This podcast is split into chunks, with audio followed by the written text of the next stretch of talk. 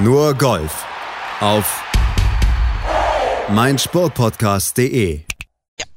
Genie und Wahnsinn liegen oft ziemlich dicht beieinander. Im Fall von Bryson DeChambeau vielleicht manchmal noch etwas dichter, als dieses alte Sprichwort aus dem Volksmund eigentlich je gedacht hatte. Sonderling, verrückter Professor, manchmal auch Wahnsinniger oder Kraftpaket. Das sind so Beinamen, die DeChambeau dann regelmäßig bekommt, mit denen er regelmäßig belegt wird. Aber bei der US Open im Winged Foot Golf Club am Wochenende, da war vor allem eins, nämlich Wahnsinnig, ja, aber wahnsinnig gut, wahnsinnig dominant und dieses Mal auch mehr als nur bombastische Abschläge und gutes Putting. Wir analysieren hier gleich bei Nur Golf seinen Weg zum Sieg bei der US Open und seine Mittel zum Sieg natürlich auch ganz ausführlich. Und wir, das sind wie immer Malte Asmus und unsere Expertin Desiree Wolf. Hallo Desiree. Hallo Malte.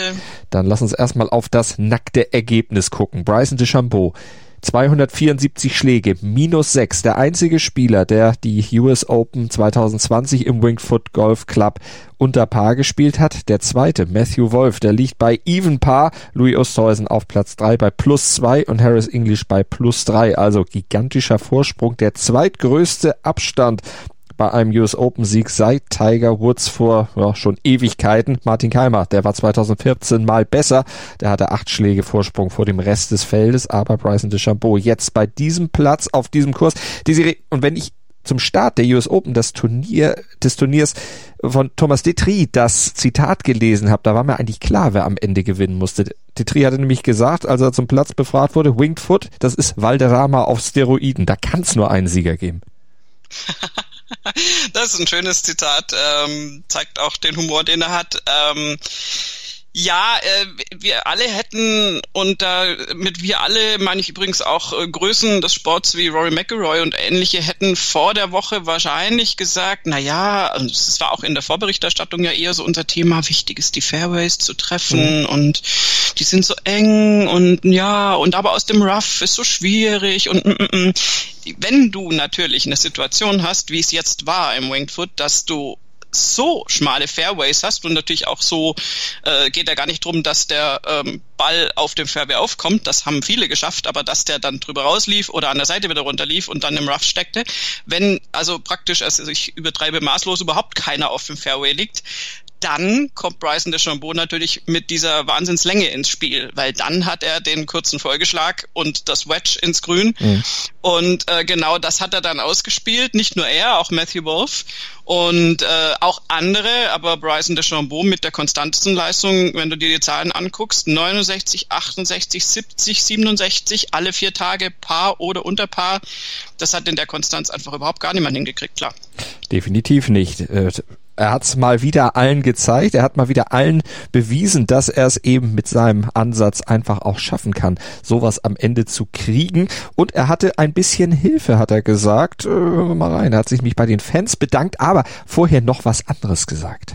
My focus and my message to everybody out there is each and every day that you're living life, try and make this day better than the previous day. Let today's garbage be better than yesterday. And the fans that have always been there, the supporters that have always been there, I, I can't thank you enough for everything that you have meant for me. You've kept me pushing the needle, moving the needle, and you're going to keep inspiring me too. So uh, I really thank you for everything. I couldn't do it without you guys. Wenn wir äh, bei dem Steroidbild am Anfang waren, ist das mit der Nadel natürlich auch ein bisschen. Malte, du bist gerade ein bisschen festgefahren in deinen Bildern im ja, ich Kopf. kann auch nichts für, das hat er doch selber gesagt. Das passt irgendwie alles so schön ja. zusammen. Ja, es stimmt tatsächlich. ähm, ja, also äh, auf der einen Seite ist es lustig, wenn Bryson DeChambeau sich so explizit bei den Fans bedankt. Äh, da muss ich jetzt einmal negativ dazwischen funken, ja. weil ich bei ihm unterstelle, dass er der Spieler ist, der die Fans am allerwenigsten braucht. Äh, vielleicht abgesehen von einem Patrick Reed, der ähm, auch aus negativer Fanzuwendung Energie ziehen kann. Aber Bryson DeChambeau ist der klassische Underdog und Einzelkämpfer, äh, dem, also ihm, ich würde ihm niemals unterstellen, dass er ohne die Fans nicht funktioniert. Ist aber nett, dass er sich bedankt. Was er davor gesagt hat, äh, kann ich sehr gut nachvollziehen, besonders in meinem momentanen Zustand mit diesem blöden Bänderriss, den ich ja schon seit äh, zwei Monaten hier habe, beziehungsweise eben nicht mehr habe und auskuriere. Ähm, dieses jeden Tag ein bisschen besser werden erinnert ein bisschen an Jürgen Klinsmann, aber ähm, ist natürlich grundsätzlich der richtige Ansatz, wenn und, er. Äh, und Bryson schafft es auch, also ne? Nein, aber äh, Bryson DeChambeau hat diesen unfassbaren Ehrgeiz und dieses Commitment und dieses dieses dieses äh, wahnsinnige im Sinn von wahnsinnig äh, äh, sich der Sache verschreiben und und einfach überhaupt nie aufhören. Relentless mhm. fällt mir da ein. Ich habe jetzt gerade kein deutsches Wort ja. dafür ich meine, er ist der Typ, der nach einer dritten Runde US Open am Samstag sich auf die Range stellt und noch Bälle klopft. Und sein Caddy sagt auch von ihm, ähm, auf, auf der Range spielt er ja nicht. Äh, er, er liebt es über alles auf der Range irgendwie rum zu experimentieren und, und zu üben und zu, und zu trainieren. Und äh, Golf spielen tut er ja eh nur auf dem Platz dann, wenn er es quasi anwendet. Und, und also in der Hinsicht ist Bryson DeChambeau ein Golfverrückter mhm. und äh, das hat man am Anfang belächelt. Dann war man sehr beeindruckt, als er dann mit seiner Körperveränderung und seinen Drives um die Ecke kam. Dann hat man festgestellt, auch wir, dass das zwar nett ist, aber natürlich nicht hilft, wenn der Rest des Spiels nicht dazu passt. Und ich würde sagen, jetzt so langsam kommen wir an den Punkt, wo er das Eisenspiel und das kurze Spiel auch noch verbessert hat oder zumindest top abgerufen hat jetzt über diese vier Tage. Und dann ist er schwer zu schlagen. Beziehungsweise überhaupt nicht, wie ja auch dieser ganz, ganz große Vorsprung von sechs Schlägen da nochmal beweist. Und vor allen Dingen sein Ergebnis auf der Schlussrunde ist ja bemerkenswert. Eine 67 bei extrem schwierigen Bedingungen. Ja, also das ist tatsächlich so, dass, dass, dass DJ mit seinem Even Paar Ergebnis da richtig herausragt aus dem Verfolgerfeld, ähm, wo er sich wahrscheinlich auch denkt, na toll, Even Paar, aber ähm, also es war waren wirklich schwierige Bedingungen und der Platz war natürlich schwierig aufgesetzt und schwierig äh, präpariert, aufgesetzt im Sinne von Fahnenpositionen jetzt. Manche waren sogar eigentlich recht in Ordnung, aber du hast eben wirklich, also das, womit alle gekämpft haben, war diese Tatsache, Fairway treffen, nice, aber wie oft gingen die Bälle dann eben noch drüber raus? Mhm. Da sind wir übrigens auch, das ist auch so eine Komponente. Das hat alles mit diesen Längen zu tun, äh, die jetzt nicht nur Bryson DeChambeau praktiziert, sondern auch andere Spieler. Matthew Wolf hat ihn übrigens ausgedrived einige Male, also es ist ist nicht nur Brysons Körperveränderung, die lange Drives möglich macht, ähm, aber es ist einfach zu sehen, dass, dass dieser Platz, also ich jetzt mal also wirklich so ganz äh, Feld, Wald und Wiesenmäßig äh, gesagt, wenn du den den Drive oder Abschlag mit welchem äh, Gerät auch immer dann auf dem Fairway platzierst, hast du natürlich jetzt Längen und äh, Rollouts, die dann dazu führen, dass die, dass die dann eben wieder runterrollen oder links runterrollen, rechts runterrollen, whatever. Ähm, insofern ja, du müsstest da eine komplett andere Strategie spielen.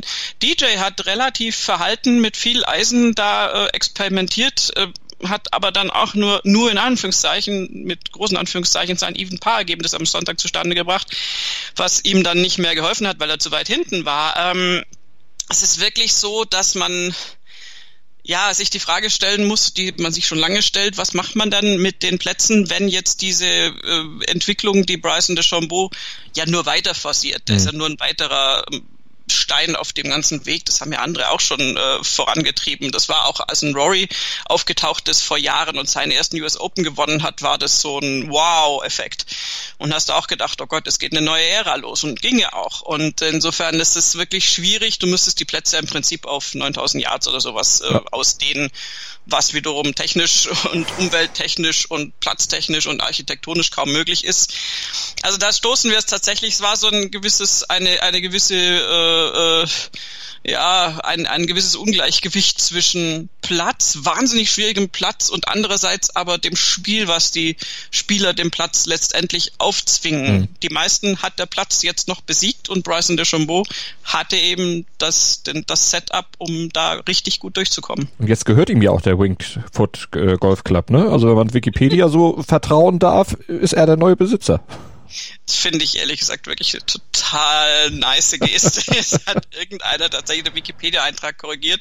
In den ganz normalen technischen Daten von Wingfoot Golf Club kommt dann Owner Bryson DeChambeau. Okay, also nach dem Sonntag muss man auch sagen, he owned it. Definitiv. er, war, er war da wirklich der Meister.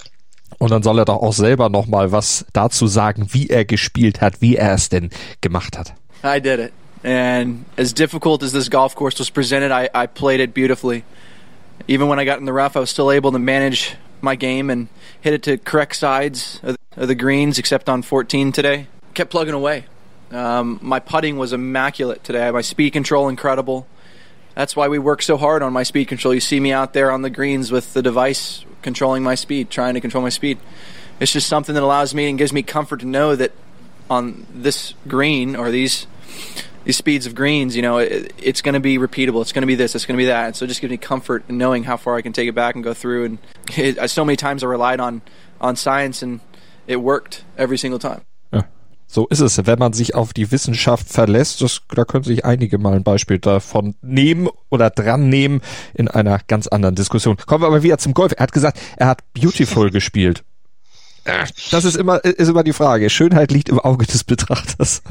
Äh, da muss ich mich jetzt tatsächlich auch distanzieren. Ähm, also es war eine sehr ungewöhnliche Schlussrunde. Nein, nicht eine Schlussrunde, ist sowieso, das ganze Turnier war ungewöhnlich, aber der Schlussflight war optisch ungewöhnlich. Du hattest auf der einen Seite Bryson DeChambeau, der äh, bei allem, was er tüftelt und mag es auch noch so effektiv sein, ähm, ich glaube, ich bin nicht die Einzige und äh, ich weiß auch von dir und ich weiß noch von vielen anderen, die sagen, naja, also aussehen tut das nicht so wirklich. Ähm, er tüftelt natürlich, er hat natürlich da einen Wahnsinns Drive und auch mega äh, Schwung und Masse dahinter.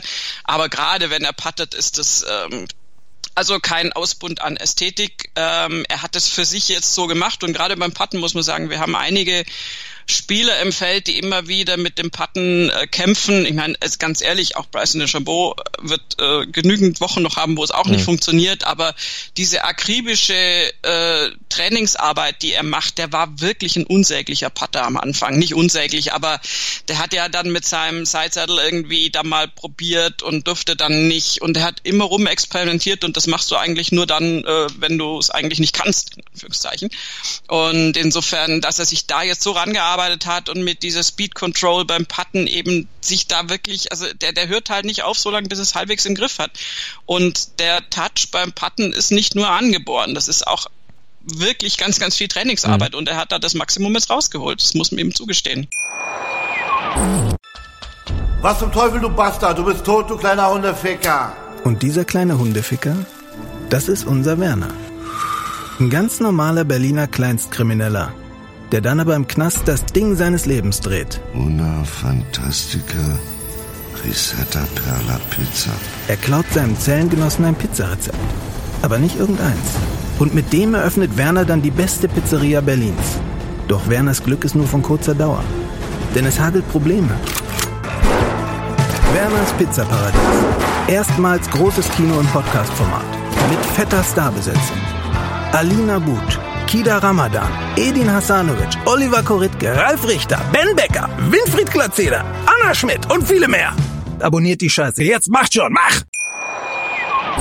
Das Maximum ist es ja noch nicht, jedenfalls aus seiner Sicht. Er will ja noch mehr. Er will ja vor allen Dingen auch noch mehr Länge. Und dafür wird er jetzt auch, nachdem er jetzt den Sieg vielleicht mal ganz kurz genossen hat, dann auch sofort wieder dran arbeiten. Yeah, absolutely. And I'm not going to stop. Um, next week I'm going to be trying a 48 inch driver. We're going to be messing with some head designs and do some amazing things with, with Cobra uh, to make it feasible to hit these drives, hopefully 360, 370, maybe even farther. We don't know. Über 370 Yards, da will er hin. Ja, ähm, kann er gerne machen, wird er auch machen, so wie man ihn kennt. Äh, das ist aber eben die, die Qualität von Bryson DeChambeau. Das ist auch das, wenn ich jetzt böse bin, das Nervige, zumindest für seine Mitstreiter, dass da einer halt sich nie ausruht, dass da nie einer sagt, hey, ich weiß doch jetzt, wie es geht, bin ich nicht gut, sondern der, der steht fünf Minuten später wieder auf der Range und tüftelt und will weiter und will mit den Drives. Er möchte wirklich auch ja fast schon zwanghaft ja auch was Neues hm. erreichen mhm. und eine Entwicklung anstoßen. Und das ist in dieser, ich meine, wir hatten auch, Tiger war natürlich ein Wahnsinn-Step. Wir haben einen Phil Mickelson, der auch immer wieder verrückte Dinge ausprobiert hat. Aber, aber dieses, diese Herangehensweise von Bryson DeChambeau, die ist tatsächlich sehr besonders. Und die soll ja abfärben, beziehungsweise er sagt, die färbt ab. I think I'm definitely changing the way people think about the game. Now, whether you can do it, that's a whole different situation. Um, you know, there's going to be a lot of people that are going to be hitting it far. Matthew was hitting it plenty far today. Um, a couple putts just didn't go in for him today, and, and kept the momentum on my side. Uh, so he's definitely got the firepower and the strength to do it. You know, you got to be looking out for him in the future.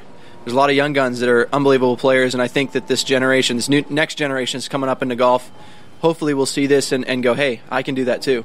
Jetzt kommt er schon mit der nächsten Generation. Er ist ja eigentlich die aktuell jüngste oder mit die jüngste Generation. Gut 27 Jahre, vier Tage zum Zeitpunkt seines Sieges. Also eigentlich ist er doch die Gegenwart. Naja, mit 27 ist er tatsächlich nicht die, ist er kein Young Gun Nein, mehr. aber wir haben diese 20, 21-Jährigen. Wir haben Spieler wie, und das hat er sich ja jetzt schon drauf bezogen, das wäre, ich hatte vorhin auch meinen Gedanken gar nicht zu Ende geführt, weil es wieder mal ausschweifend war.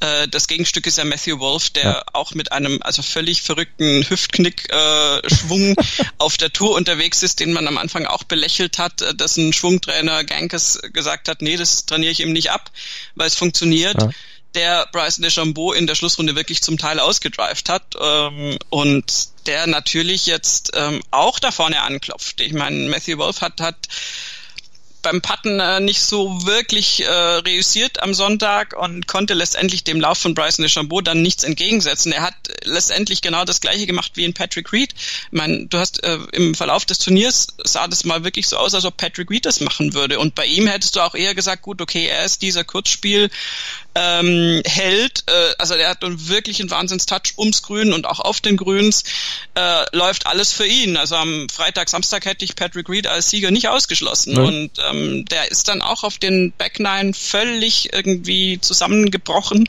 ergebnistechnisch. Und Matthew Wolf konnte es auch. Der hat ja bis zur Mitte, hat er gut mitgehalten bis, bis zum Turn. Und hat dann am Sonntag auf den Back Nine also da war er zumindest noch dran und dann hat er richtig an Boden verloren und Bogies über Bogies gespielt. Bryson DeChambeau übrigens nur mit einem Bogie, dafür aber einem Eagle. Ja. Auf der neuen ähm, ist natürlich auch eine tolle Bilanz. Und Matthew Wolf ist auch so ein unkonventioneller Typ, das meine ich damit, wenn du jetzt andere nimmst, wie zum Beispiel Colin Morikawa oder auch Victor Hoffler vielleicht ein bisschen weniger, aber Colin Morikawa ist so das, das wirklich der, der Lehrbuchschwung, der hat auch ein ganz cleanes Putting. Das ist einfach, das ist so ganz natürlich das was, was mir sehr, sehr gut gefällt, muss mhm. ich sagen. Der hat natürlich jetzt nicht diese krasse Länge, die die beiden haben, aber Matthew Wolf mit dem unkonventionellen Schwung und Bryson DeChambeau mit seinem auch letztendlich durch die Schläge bedingten zum Teil unkonventionellen Setup, das war jetzt also nicht Rory McIlroy und Adam Scott in der Schlussrunde, wo du sagst, wow, wow, wow, sieht alles toll aus. Hm. Ich meinte mit jung oder aktuelle Generation auch eher, er ist ja mit 27 Jahren, hat er ja Sachen geschafft, die viele erst mit über 30, wenn überhaupt, schaffen. Äh, denn er ist jetzt zum Beispiel bei seinem 16. Versuch bei einem Major mit dem ersten Sieg dekoriert worden. Er hat in seiner Karriere die US Amateur und die US Open geschafft. Damit ist er erst der zwölfte Spieler, dem das in der Karriere gelungen ist. Und er ist nach Jack Nicklaus und Tiger Woods der dritte Spieler, der die US Open, das US Amateur und das NCAA Championship in seiner Karriere gewinnt. Also da ist er schon in einen sehr, sehr illustren Kreis da vorgestoßen. Das muss man auf jeden Fall schon mal festhalten. Ja, auf jeden Fall. Und das Major ist ja genau das, was so, ein, so eine Karriere erstmal abrundet, äh, in Anführungszeichen, egal zu welchem Zeitpunkt das kommt. Wir hatten schon jüngere Major-Sieger, wir hatten aber auch äh, schon deutlich ältere Major-Sieger und wir kennen alle Wege eines ja, nimm Sergio Garcia zum Beispiel, der unglaublich promising da irgendwie auftaucht und da irgendwie eigentlich ein Gegenstück zu ähm, Tiger Woods sein möchte und aber diesen Major-Titel nie schafft und äh, gut, das auch in vielen anderen Dingen jetzt nie an Woods rangekommen ist, aber ähm, und Bryson DeChambeau hat jetzt diesen Major-Titel, der letztendlich für mich ist das also wenn ich mich jetzt mal in ihn rein versetze und und und so ein bisschen annehme, wie er das so sieht, für mich ist das so eine Art Unterschrift unter alles, was er jetzt gemacht hat. Also das ist jetzt, also wenn, wenn du dann einen Major auch noch gewinnst und dann noch auf diese dominante Art und Weise, dann hat alles, was du Verrücktes und Ungewöhnliches tust, auf einmal dann doch eine Berechtigung. Also da, da tun sich alle Kritiker jetzt schwer, um die Ecke zu kommen und zu sagen, ja, ja, das ist ja hier One-Hit-Wonder und Eintagsfliege. ähm, also jetzt hat er das bestätigt, was ja eh schon ganz klar abzusehen war als Tendenz und, und insofern ist es die vorläufige, um, um im Gedankenfluss von Bryson DeChambeau zu bleiben, die vorläufige Krönung jetzt seines Bestrebens, aber es geht natürlich weiter, wie er das so sagt. Und da sind wir gespannt, wie es weitergeht, werden wir natürlich verfolgen hier bei nur Golf auf mein Sportpodcast.de. Du hattest vorhin zwei Namen schon erwähnt, die ja auch Generationen geprägt haben oder eine ganze Golfergeneration geprägt haben, das Spiel weitergebracht haben. Phil Mickelson und Tiger Woods, die sind jetzt beide zusammen quasi am Cut gescheitert. Zum ersten Mal in der Karriere, dass beide zeitgleich aus einem Major rausgehen. Ja, also es ist eine witzige Statistik. Ich meine, was würden wir tun, wenn es nicht so wirklich absolut jeder Mini-Facette des Spiels irgendeine Statistik gäbe? also das hätte ich jetzt zum Beispiel nicht vermutet, dass die noch nie beide gemeinsam an einem Cut gescheitert sind. Gut, äh, die scheitern auch recht selten an Cuts bei Majors, ja. alle beide, aber dass es noch nie zeitgleich passiert, ist natürlich auch lustig, klar. Aber das heißt natürlich noch nicht, dass sie am Ende sind. Das wissen wir ja im Golf, da kann alles passieren. Obwohl bei Phil Mickelson, die mit der US Open, also zumindest im normalen Zirkus, wird's nichts mehr, glaube ich. Da, glaub, da können wir uns mal festlegen, oder? Ist das jetzt auch übertrieben, wenn ich da den Abgesang schon starte und sage, das wird er vielleicht auf der Champions Tour irgendwann schaffen? Ähm, also dem Abgesang würden sich zumindest einige anschließen. Äh, ich, in diesem Sport sage ich überhaupt nie wieder nie, weil immer das, was ich sage, sowieso überhaupt äh, gar nicht äh, eintritt dann. Aber ähm, für Mickelson hat letztendlich eigentlich nicht mehr das Spiel, um gerade auf so einem Setup und äh, US Open ist ja immer auf Plätzen die, die entsprechend hergerichtet sind, die entsprechend tricky sind, wo du, ähm, ja, jetzt hat man natürlich gesehen, äh, Fairways auch nicht unbedingt treffen musst, aber Mickelson mit seinem, mit seiner Streuung vom Tee und mit den Kalamitäten, in die er sich damit bringt, ist er für so US Open Sachen, glaube ich, echt jetzt langsam aus dem Rennen. Also mhm. kann ich mir tatsächlich auch nicht vorstellen. Aber den Senioren wird der trotzdem natürlich da, äh, ich glaube, wirklich in Serie äh, gewinnen. Und ähm, ja, es ist, ich, er hat sich ja, ich meine, das ist immer eine Sache, was du öffentlich sagst und was du wirklich im tiefsten Inneren empfindest, aber er hatte sich ja jetzt auch wirklich davon verabschiedet und hat gesagt, okay, es ist noch ein Bonus, wenn da jetzt was klappt, ist nett, aber im Prinzip ähm, ist jetzt eigentlich um, ums Eck. Und was mit Martin Keimer? Auch den Cut verpasst, noch eine okaye erste Runde gespielt mit seiner 71. Da dachte man noch, naja, da liegt er jetzt nicht so weit weg. Zweiter Tag war schwierig, da sind die Scores ja insgesamt sehr hoch geschnellt, aber in Kombination war es dann einfach zu wenig. Ja, also ich meine, er hat am zweiten Tag dann tatsächlich nur noch ein einziges Birdie spielen können an der neuen, an ein paar fünf, wo übrigens ähm, die Chambeau und Wolf beide das Eagle in der Schlussrunde mhm. gespielt haben. Das nur am Rande. Und ansonsten drei Bogies auf den Front Nine, vier Bogies auf den Back Nine ist zu viel. Und einfach auch, also dass Bogies auf dem Platz passieren, ist äh, eine relativ natürliche Sache aber du musst dann halt irgendwo wieder die Birdie-Möglichkeit finden, um das auszugleichen. Und wenn du dann sieben Bogies spielst, kannst du das nicht mehr. Und insofern ist ein bisschen schade. Ähm, der erste Tag sah tatsächlich deutlich besser aus. Aber äh, letztendlich hat Keimer dann auch äh, Tribut zollen müssen den schweren, superschweren Bedingungen. Mhm. Ich meine, er hat auch am ersten Tag wirklich schon schon vier Bogies gespielt. Da hat er nur eben die die Birdie-Möglichkeiten noch gehabt und hat noch drei Birdies dem entgegensetzen können. Aber ja, er ist in prominentester Gesellschaft. Colin Morikawa übrigens auch einer, ja. der da am Cut gescheitert ist. Gary wobei bei ihm auch noch eine Verletzung irgendwie mitspielt, wie jetzt hinterher rauskam, der hat sich an der Hüfte irgendwas getan. Äh, Tommy Fleetwood, äh, dann natürlich, du hast schon gesagt, äh, Tiger Woods und Phil Mickelson äh, sind ähm, äußerst prominente Spieler da am Cut gescheitert. Und ähm, du hast auch richtig gesehen, wie der Platz einfach die Spieler fordert und wie manche damit dann unterm Strich auch wirklich nicht mhm. zurechtgekommen sind. Ich meine auch Spieler ja. wie zum Beispiel Terrell Hatton und Ian Poulter, würde ich normalerweise bei so ganz kniffligen Plätzen durchaus in the Mix sehen. Die sind mit beide mit plus zwölf runter nach zwei Tagen. Also Martin Keimer bei plus sieben hat ja den Cut nur um einen Schlag verpasst. Die waren also deutlich davon weg. Ähm, und insofern, äh, ja, also es war dann, war dann letztendlich ein interessanter Kampf am Sonntag. Aber es hat sich am Sonntag auch schon sehr bald rausgestellt, dass wenn da vorne jetzt nicht irgendwas Wesentliches passiert und das Wesentliche hat Bryson DeChambeau nicht passieren lassen, dafür hätte er viel, viel mehr Fehler machen müssen, dass es dann letztendlich ein Zweikampf wird und auf den Backnine war es dann auch eigentlich ziemlich bald sogar schon entschieden, leider. Einen haben wir vergessen bei unserer Vorschau zu erwähnen. Stefan Jäger. Da sind wir nicht wirklich von ausgegangen, dass der für Schlagzeilen sorgen würde. Hat er dann aber getan. Stefan, von dieser Stelle Entschuldigung, dass wir dich da so nicht auf der Rechnung hatten, aber dafür würdigen wir dich jetzt für den geteilten 34. Platz. Tolle Leistung unterm Strich. Hätte sogar noch ein bisschen mehr sein können. Jetzt muss ich doch wieder ein bisschen äh, Finger in die Wunde legen. Der, der Samstag, die 79, nachdem er ja schon in den Top 20 lag nach den ersten beiden Tagen. Ja, der Samstag ging leider in die falsche Richtung, wenn man den Moving Day als Moving Day interpretiert. Ähm, das hat nicht gut funktioniert und du kannst auch sogar am Schlusstag noch bleiben. Der hat nämlich wirklich einen guten Schlusstag gespielt, ja, war even Paar beim Turn, dann noch ein Bogey auf der 14, kann immer mal passieren, hat dann leider, was echt super schade ist, an der 18 einen Double Bogey gespielt. Die 18 ist tricky, das äh, haben ganz, ganz viele Kollegen da noch mit erfahren müssen. Wäre aber natürlich da noch ein paar Plätze weiter vorne, irgendwie zum Beispiel auf einem geteilten 30. gelandet, wenn er die zwei Schläge dann nicht noch verloren hätte. Aber ähm, ich glaube, dass Stefan Jäger dann eine sehr, sehr gute Performance gezeigt hat. Der Samstag, ja, also ich meine, der ging halt auch schon katastrophal los. Er hat gleich mit einem Double Bogey begonnen, an der 3 nochmal ein Double Bogey hinterher. Dann liegst du nach drei Löchern plus vier dann hat er so in Anführungszeichen ein bisschen beruhigen können. Dann kam noch ein Bogey an der 5, dann hat er mal eine Reihe von Pars gespielt, was ja gut war, und dann halt nochmal vier Bogies auf den Back 9. Das ist so ein ganz charakteristischer Tag, wo du nur kämpfst und wo du ja. eigentlich, sorry, das unterstelle ich den Spielern nach spätestens Loch 11 eigentlich nach Hause willst und sagst, meine Güte, jetzt lass es doch einfach mal vorbei sein, ja.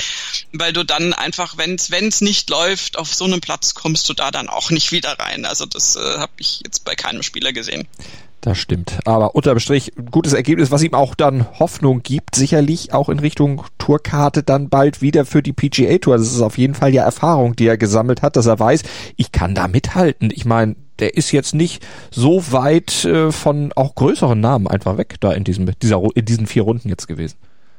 Nein, und er hat sich da sehr, sehr gut verkauft, hat gut gespielt und wie gesagt, der Platz, also einen schlimmeren Test kannst du in Anführungszeichen nicht, nicht kriegen. Und äh, Stefan Jäger, einer der der jetzt natürlich da keine Tourkartenpunkte jetzt für, für eine existierende Tourkarte gesammelt hat, aber vielleicht kann er dann doch den Sprung von der Corn Ferry Tour dann wieder auf die PGA Tour schaffen. Er ist ja so ein, in der Bundesliga würde man sagen, er ist ein Fahrstuhltyp. der ist dann mal auf der PGA Tour und dann verliert er wieder die Karte. Jetzt hat er auf der Corn Ferry Tour schon ganz, ganz tolle Ergebnisse und Siege äh, geholt. Da auch schon äh, für die Statistiken was getan. Ähm, Im Prinzip wäre er wieder dran und ähm, vielleicht schafft das ja jetzt dann, äh, sich die PGA Tour Karte zu holen und dann auch auf der großen Tour zu bestehen. Die Leistung an mhm. diesem Wochenende oder an diesen vier Tagen war auf jeden Fall wirklich sehr, sehr gut und hat er ja auch deutlich äh, alle anderen hinter sich gelassen. Ähm, also jetzt mal abgesehen von Martin Keimer, auch, auch ähm, Matthias Schwab. Ja äh, Bernd Wiesberger, also äh, alle, ne? Und insofern ähm, hat er sich da von dem deutschsprachigen Quartett in Anführungszeichen ja. am besten verkauft.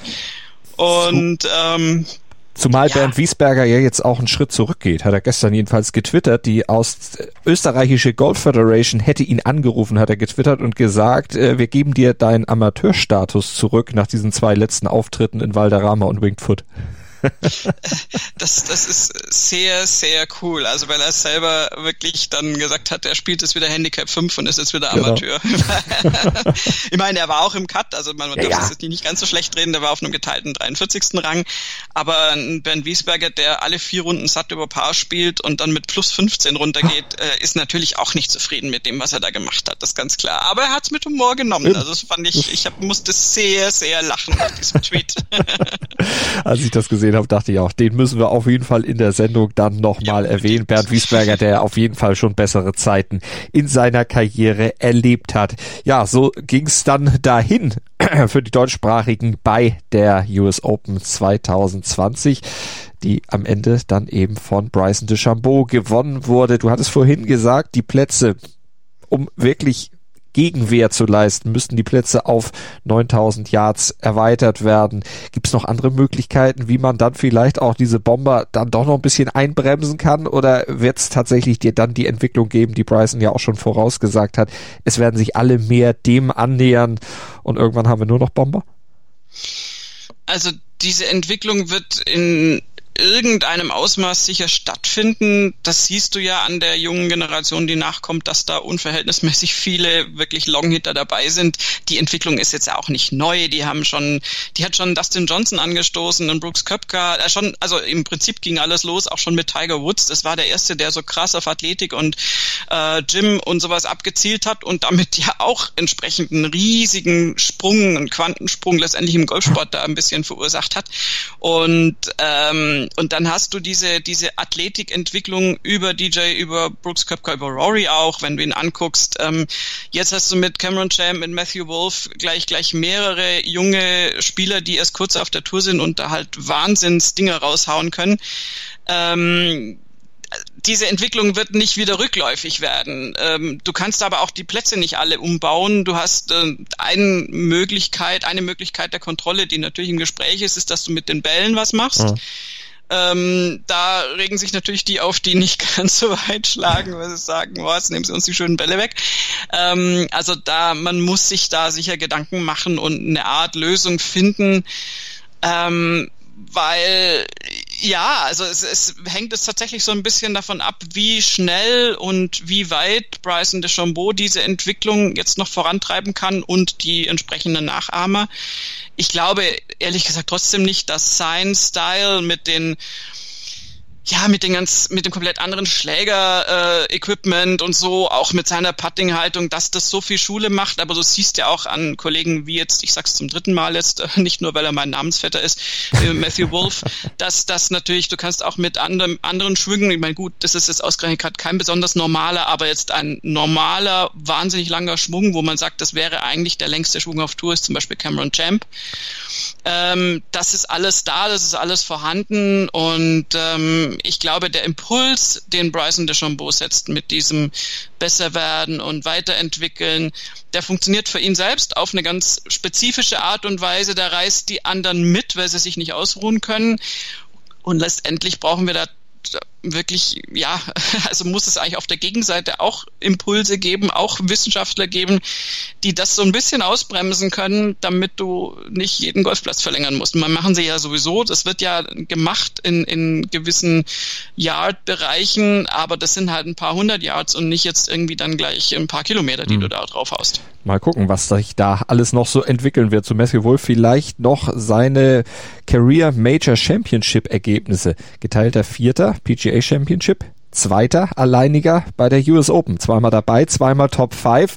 Das kann in Sachen US Open Sender Schoffli noch ein bisschen toppen. Der war nämlich bei seinen vier Starts bei der US Open immer mindestens geteilter Sechster. Fünfter war er 2017, geteilter Sechster 2018, geteilter Dritter 2019, jetzt nochmal wieder Fünfter geworden. Also da muss man auch kein Prophet sein, wenn man sagt, äh, Wolf und Schoffli, die werden es irgendwann dann auch bei einem Major, ob bei der US Open oder woanders, dann auch noch mal schaffen und herausheben können wir natürlich auch noch Will Salatoris, der Punkteführende der Corn Ferry Tour. Der ist geteilter Sechster geworden, immerhin zusammen mit Dustin Johnson. Und wir machen noch einen kurzen Ergebnisdienst, Desiree. Wir gucken noch mal eben auf die European Tour Open de Portugal. Dort fanden sie ja im Royal Obidos Spa and Golf Resort statt. Garrick Higo aus Südafrika hat das Turnier gewonnen vor Pep Angles aus Spanien. Die geteilten dritten George Coetzee, also der Mann, der in der letzten Woche in Portugal noch gewonnen hatte, teilt sich den mit Andrew Wilson. Der ist also wirklich gut in Form und Bester Deutscher Nikolai von Dellingshausen auf dem geteilten 14. Platz. Das ist eine schöne Platzierung für ihn. Alexander Knappe ist geteilter 28. Hinrich Akenau geteilter 35. geworden. Dominik Voß, der ist geteilter 42. bei Marcel 7. Da ist es am Ende ein geteilter 53. Platz. Bernd Ritthammer teilt sich den 61. unter anderem mit Hurley Long. So zu den Deutschen, die es in den Cut geschafft haben. Und auf der LPGA Tour, da gab es das Cambia Portland Classic Classic. Georgia Hall hat's gewonnen und Caroline Masson, die Serie, wurde geteilte Fünfte. Das ist ein schönes Ergebnis. Ja, Caro Masson hat wirklich toll gespielt. Besonders in der Schlussrunde hatte äh, eine ganze Portion von Birdies, ich glaube sechs Birdies auf den ersten elf Löchern schon gespielt.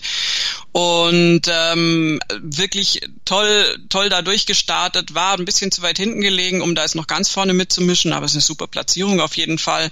Und Georgia Hall ist eine Spielerin, die ein ganz großartiges Setup hat, die ich sehr, sehr gerne ähm, beim Golfen anschaue, weil die einen tollen Schwung auch hat, tolle Länge, ist ja auch eine Solheim Cup Cup äh, und da freut es mich besonders, dass die wieder mal jetzt einen Sieg landen konnte.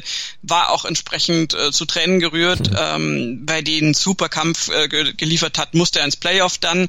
Und da hat sie sich dann nach zwei Löchern durchsetzen können und das ist eine ganz tolle Leistung von Georgia Hall. Also da ganz herzlichen Glückwunsch von mir. Gegen Ashley Buhai. Also kein genau. großes Bohai um sie. Ah, na gut, lassen wir Aber Bohai um geteilter 24. Platz für Sophia Popov, die Open-Siegerin jetzt mit neuer Spielberechtigung und natürlich auch der Möglichkeit auf der der LPGA Tour, sich jetzt einen Namen zu machen, hat sie auch gut abgeschlossen, auch im Cut am Ende Easy Gapsa, geteilte 76. Leider nicht im Cut, leider nach zwei Runden raus, Esther Henseleit. Genau, das, die ist noch nicht ganz angekommen auf der LPGA Tour. Äh, wir hatten ja letzte Woche oder vorletzte Woche schon drüber gesprochen, ist einfach vielleicht auch eine schwierige Zeit, um da jetzt irgendwie äh, zum ersten Mal aufzutiehen und, und sich da in der Saison reinzuspielen. Aber Esther Henseleit wird da sicher dranbleiben. Und Sophia Popov, ich meine, dass sie jetzt nicht gleich da wieder gewinnt, klar. wenn sie das erste Mal auftiet, war ja klar. Die ist auch noch so in, in der Nachbereitung der British Open, weil du ja unfassbar viele Interviewtermine hast. Wenn ich denke, was sie allein auch in Podcasts und, und äh, bei den Kollegen von Sky war sie zum Beispiel in der, in der Sendung sehr ausführlich zu hören, sehr interessant. Ähm, ich musste allerdings zu meiner persönlichen Freude feststellen, dass jetzt nichts äh, da zu hören war, was wir nicht in unserer Sendung auch schon berichtet haben. Das das wundert dich jetzt? äh, war ich dann ganz zufrieden letztendlich noch im Nachklang und äh, nein, und insofern ist sie das ist jetzt völlig okay für sie und ähm, das, das spielt sich da dann schon rein. Aber Caro Masson ist eine tolle Leistung und ähm, insofern enden wir da auf einer sehr positiven Note bei den Damen. Und auch bei diesem Podcast heute hier auf meinsportpodcast.de bei nur Golf. Wir sind natürlich weiter für euch da mit allen Infos rund um die Golftouren. Alles Wissenswerte erfahrt ihr bei uns aufbereitet und analysiert von mir und von Desiree Wolf. Danke fürs Zuhören. Abonniert unseren Podcast und danke dir, Desiree. Sehr gerne. Ich habe mich natürlich schockverliebt, weil die war wirklich ganz, ganz klein. So begann die Mensch-Hund-Beziehung zwischen Christina und Tierschutzhund Frieda. Und wie es danach, nach dem ersten Moment der Verliebtheit, so weiterging und welche Klippen es danach zu umschiffen galt, das hört ihr in der neuen Ausgabe von Iswas Dog, dem Podcast für harmonische Mensch-Hund-Beziehungen. Iswas Dog? Mit Malte Asmus. Überall, wo es Podcasts gibt.